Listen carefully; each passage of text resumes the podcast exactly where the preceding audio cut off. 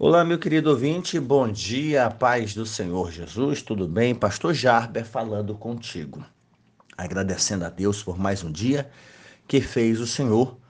Nesse mês de abril em que separamos para meditar sobre a mentira, afinal, infelizmente, muitos batizaram o mês de abril como sendo o mês da mentira, em decorrência do primeiro de abril. Então decidimos olhar para a Bíblia Sagrada e ver as verdades que ela conta a respeito da mentira suas consequências, as implicações, as desgraças causadas por esse maldito pecado nascido no Éden pela serpente. E hoje nós vamos meditar sobre quanto custa uma mentira. E o texto para nossa reflexão está em Gênesis capítulo 12, versículo 10 ao 20, e eu quero que você escute atentamente estes versículos. Havia fome naquela terra Desceu, pois, Abrão ao Egito, para aí ficar, porquanto era grande a fome na terra. Quando se aproximava do Egito, quase ao entrar, disse a Sarai, sua mulher: Ora, bem sei que és mulher de, formoso, de formosa aparência. Os egípcios, quando te virem, vão dizer: É a mulher dele, e me matarão, deixando-te com vida. Dize, pois, que és minha irmã para que me considerem por amor de ti e por tua causa me conservem a vida. Tendo Abrão entrado no Egito, viram os egípcios que a mulher era sobremaneira formosa. Viram-na os príncipes de Faraó e gabaram-na junto dele. E a mulher foi levada para a casa de Faraó. Esse, por causa dela, tratou bem a Abrão o qual veio a ter ovelhas, bois, jumentos, escravos e escravas, jumentas e camelos. Porém, o Senhor puniu a Faraó e a sua casa com grandes pragas por causa de Sarai, mulher de Abrão. Chamou, pois, Faraó a Abrão e lhe disse: Que é isto que me fizeste? Por que não me disseste que ela era tua mulher? E me disseste ser tua irmã? Por isso a tomei para ser a minha mulher. Agora, pois, eis aí a tua mulher, toma-a e vai-te. E Faraó deu ordens aos homens a respeito dele, e acompanharam-no a ele e a sua mulher e tudo que possuía. Amém. Que história, não? Que confusão, que escândalo, que coisa ridícula praticada por aquele que um dia seria chamado de o nosso Pai na fé. É isso mesmo. Toda essa confusão foi causada por nosso pai na fé, Abraão. Ele já havia decidido crer na promessa de Deus, saiu da terra dos seus pais, começou a sua peregrinação. E durante essa peregrinação, altos e baixos, e nesses baixos da vida, ele decide preservar a vida mentindo a respeito da sua mulher. Era o início de sua jornada com Deus, uma fé ainda em progresso. Claro que isto não justifica essa atitude que reflete o que realmente havia em seu coração: falta de confiança em Deus. Falta de confiança em Deus. Essa atitude de Abraão em mentir e orientar a sua mulher que mentisse, porque a mentira foi por mútuo consentimento. E ao que parece, foi uma mentira sustentada por um bom tempo. Foi tempo suficiente para ele ter bens, ter posses, como vai dizer o versículo de número 16. Faraó, por causa dela, tratou bem a Abraão. E ele veio a ter ovelhas, veio ter bois, jumentos, escravos, escravas, jumentas e camelos. Isso aqui não aconteceu de um dia para a noite, da noite para o dia, numa semana, um mês. Não sei lhe dizer ao certo quanto tempo Sarai ficou no harém de Faraó. Também não vou lhe entrar no mérito de Faraó ter possuído intimamente Sarai ou não. Ao que tudo indica, sim, razão pela qual veio as pragas sobre Faraó. Nós temos outro episódio em que Abraão faz a mesma coisa e antes que Abimeleque a possuísse, Deus o alertou. Então há questionamentos aqui se Abraão, se Faraó possuiu intimamente Sarai ou não. Independente de a ter possuído ou não, ela passou a ser uma das muitas mulheres de Faraó. Passou a pertencer ao harém do rei, tendo relação ou não. Era uma mentira que estava sendo sustentada por mútuo consentimento. Amor, nós vamos fazer assim. E ela, tá bom, amor, eu digo, tu tá pedindo, eu, eu, eu obedeço. Mentira por mútuo consentimento. E essa mentira refletia ainda a falta de confiança em Deus. Abraão cria em Deus, mas não o suficiente de morrer por sua mulher, como ensina Paulo lá na carta aos Efésios. Abraão cria em Deus ao ponto de sair da terra dos seus pais, mas não ao ponto de sustentar uma verdade na terra do Egito.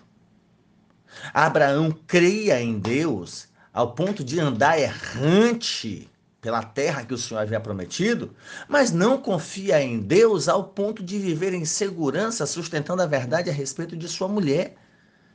E essa atitude reflete, acima de tudo, falta de confiança em Deus. E essa falta de confiança em Deus, detalhe, nós estamos falando de um Abraão que está na sua jornada, sua fé ainda não está amadurecida, ainda não é experimentado o suficiente.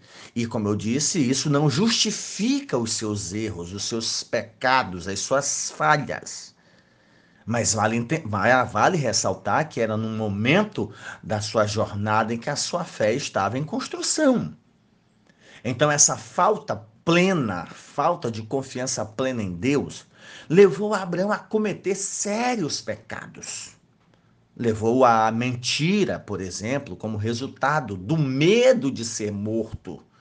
Ele mentiu por ter medo de ser morto e esse medo da morte levou Abraão a viver de aparência. Pois essa mentira tornou Abraão um homem rico, um homem cheio, muitos rebanhos, tinha escravos e escravas, ser bem tratado pelo rei do Egito. A custa de quê? A custa de uma mentira. A custa de dar a sua esposa a outro homem. Quanto custa uma mentira, minha gente? Vale a pena viver de aparência como estava vivendo Abraão. Deu a sua mulher por medo da morte para viver de aparência, bem, sendo bem tratado pelo rei, tendo bens, tendo posses, à custa do seu casamento, à custa dessa mentira, à custa dessa inverdade, à custa de dar sua esposa a ele. Quanto custa uma mentira? Desde que mantenha a aparência, tudo bem para você? É pobre, lascado, mas tem que manter o status. Os amigos vão para o restaurante mais chique, eu também vou também. Afinal de contas, para que, que existe cartão de crédito?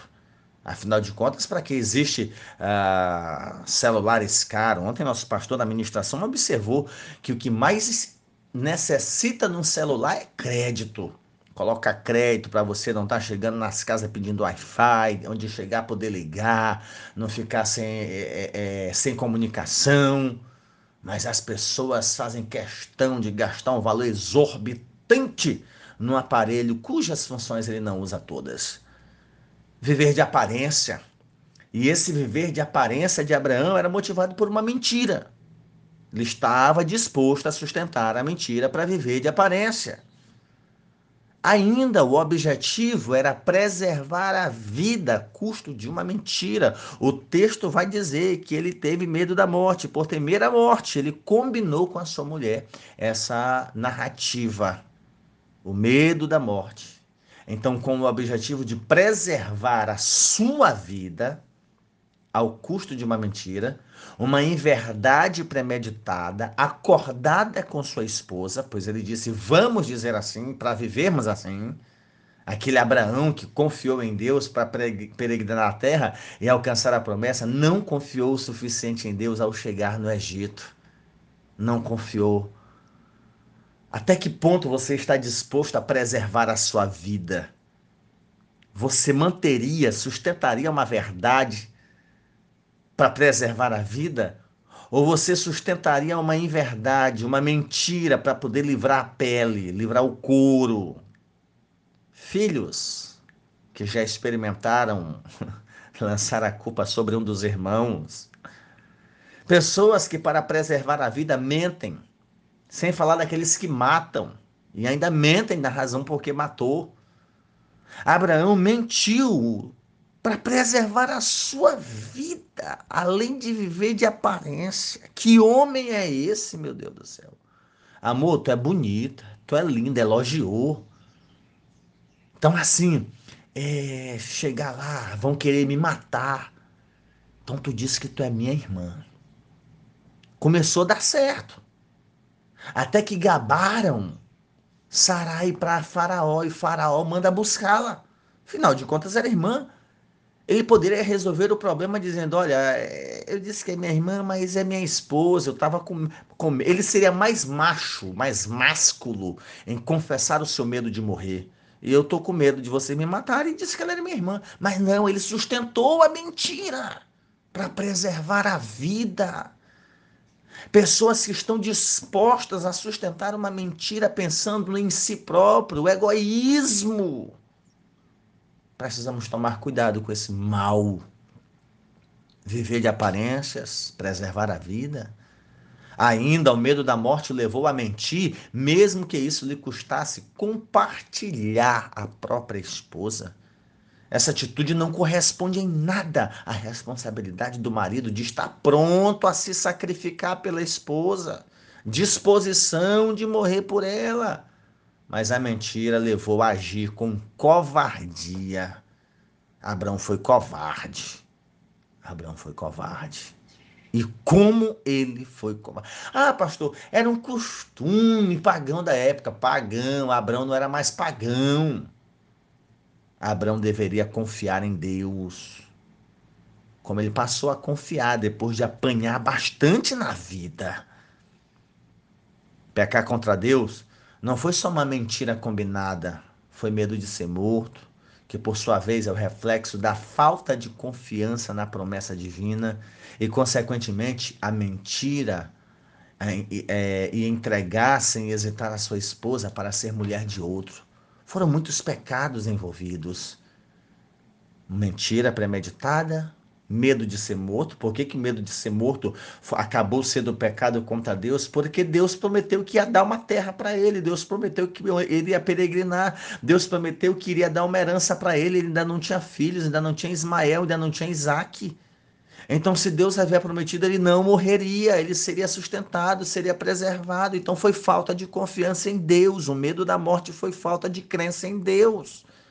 Que, por sua vez, é o reflexo dessa falta de confiança na promessa divina e, consequentemente, a mentir e entregar sem hesitar a sua esposa para ser mulher de outro. Tamanho foi o pecado de Abraão que até mesmo Faraó, um pagão, chamou a atenção de Abraão para o mal que ele havia feito. Que exemplo de homem, que exemplo de pai, que exemplo de marido nós somos. Que Deus nos dê forças para sofrermos qualquer circunstância sem a necessidade de nos entregarmos à mentira. Quanto custa a mentira para você? O que, que você está disposto a ganhar por sustentar uma mentira? Você está mais disposto a ganhar a base da mentira do que disposição de perder por sustentar a verdade? Saiba que isto é cristianismo. Está disposto a perder por sustentar a verdade. Segurar a verdade está disposto a renunciar a carregar a sua cruz, a perder a sua própria vida, para por meio disso poder ganhá-la. Que Deus tenha misericórdia da nossa vida. Que Deus nos ajude, assim como, como Sara, não compactuarmos com mentiras, com inverdades que promovam bem provisório. Deus cuida de nós, Deus nos sustenta. Não caiamos neste erro, achando que uma mentira vai nos livrar do pior. achando que uma mentira vai nos manter a aparência, achando que a mentira vai nos garantir um bem-estar duradouro, achando que a mentira vai nos livrar da morte.